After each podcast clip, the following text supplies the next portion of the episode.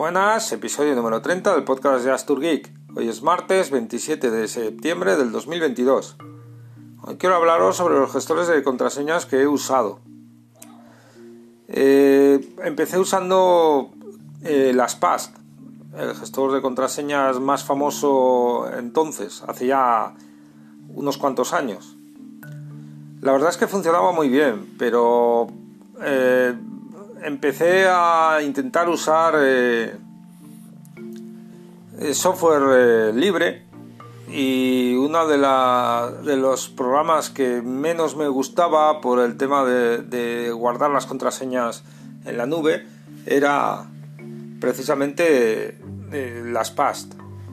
Luego también hubo una filtración de contraseñas como, como pasó últimamente y lo dejé. Creo que también eh, tuve una pérdida de contraseñas. Lógicamente usaba la cuenta gratuita. Así que nada que reprochar en principio. Luego ya eh, empecé a usar eh, GNU Linux, Linux Mint en concreto, creo que fue la versión 16, creo recordar. Y bueno, con el afán de sustituir el software privado por eh, algo más eh, libre, empecé a usar eh, KeePass. empecé a usarlo, la verdad es que tiene un aspecto de, programa de, los 90, como digo yo, de, Windows 7 hacia atrás, creo recordar, porque bueno, ya son tantos años ya que ya no me acuerdo cómo eran las, las ventanas en aquel momento, pero hacía bastante bien su labor. Me chocó bastante que no tenía el tema de la nube, o sea, tenías que montártelo tú, o guardando un archivo en la nube, sincronizándolo, etc. No sé ahora si seguirá así, pero bueno. Eh, después eh, creo haber instalado un fork o algo que, eh, que, es lo mismo KeePass 2, que podría ser. lo usé relativamente poco tiempo porque me dio problemas. Era muy parecido, creo que era un fork con que habían mejorado algo. no conseguí conectarle el, navegador con el browser.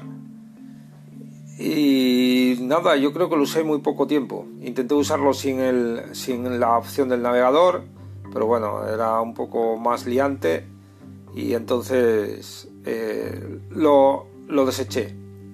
Me encontré con otro, otro fork de, de KeePass, KeePass XT,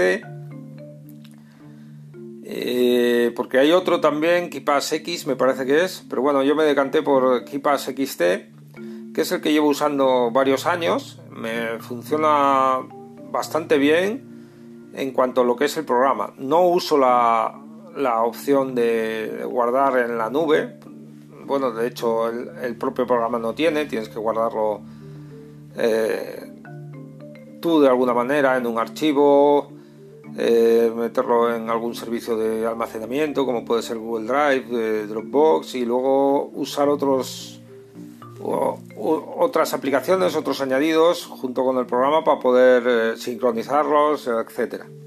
No uso nada de eso, lo uso exclusivamente en local, en el ordenador. De hecho, no lo uso tampoco en el móvil. Y la verdad es que me ha ido bastante bien aunque lo cierto es que la, aplicación que, lleva, porque es una aplicación aparte, eh, para sincronizarlo con el, con el navegador y que te rellene las contraseñas, eh, últimamente me está fallando una barbaridad. Apenas me, me reconoce me reconoce las contraseñas, los sitios, tengo que meter la contraseña a mano y la verdad es que eh, en un principio no, le di mucha importancia, pero ahora mismo pues es un poco frustrante. Porque tienes que abrir el, el, programa, tienes el complemento activo, eh, no conecta con la base de datos, la base de datos no registra bien los, las, eh, las páginas para que te ponga la contraseña automáticamente. Es un poco frustrante, como digo. Y estoy pensando en probar eh, Bitwarden, el programa este también eh, de, de la nube. Parece que es código abierto, que no lo tengo claro, no lo he mirado mucho, la verdad. Sé que hay versión eh, alojada de pago con versión gratuita y también se puede se puede auto hospedar bueno eso ya es algo más complicado para mí. Eh, igual hago la prueba con con Bitwarden como digo porque me la recomienda muchos de los que sigo por podcast o en páginas web. Y la verdad es que es probar una cosa nueva y, a ver si, se comporta mejor con el navegador. Eh, porque realmente el tema de la nube no, lo necesito. Es cierto que hace, hace unos años, un par de ellos a lo mejor, eh, cambié muchas de mis contraseñas, la mayoría no son importantes, son páginas, registros en páginas y etcétera. No uso nada sensible, salvo los emails y poco más.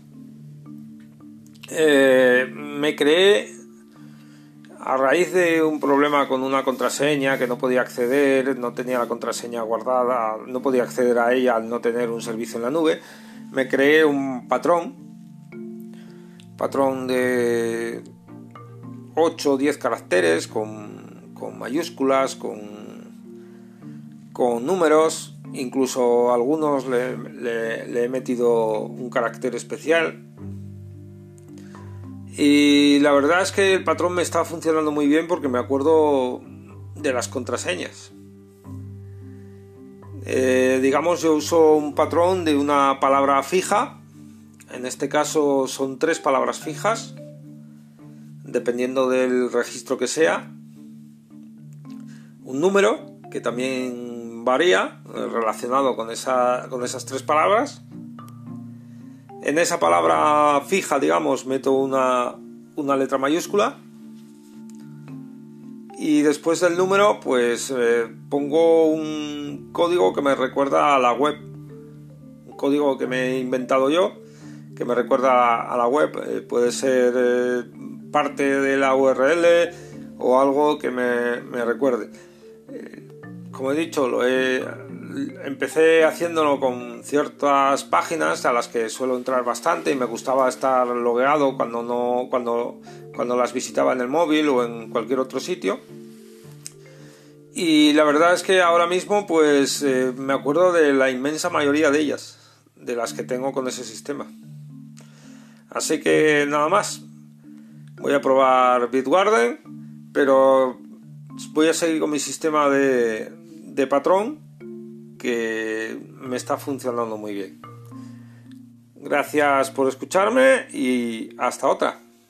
Saludos.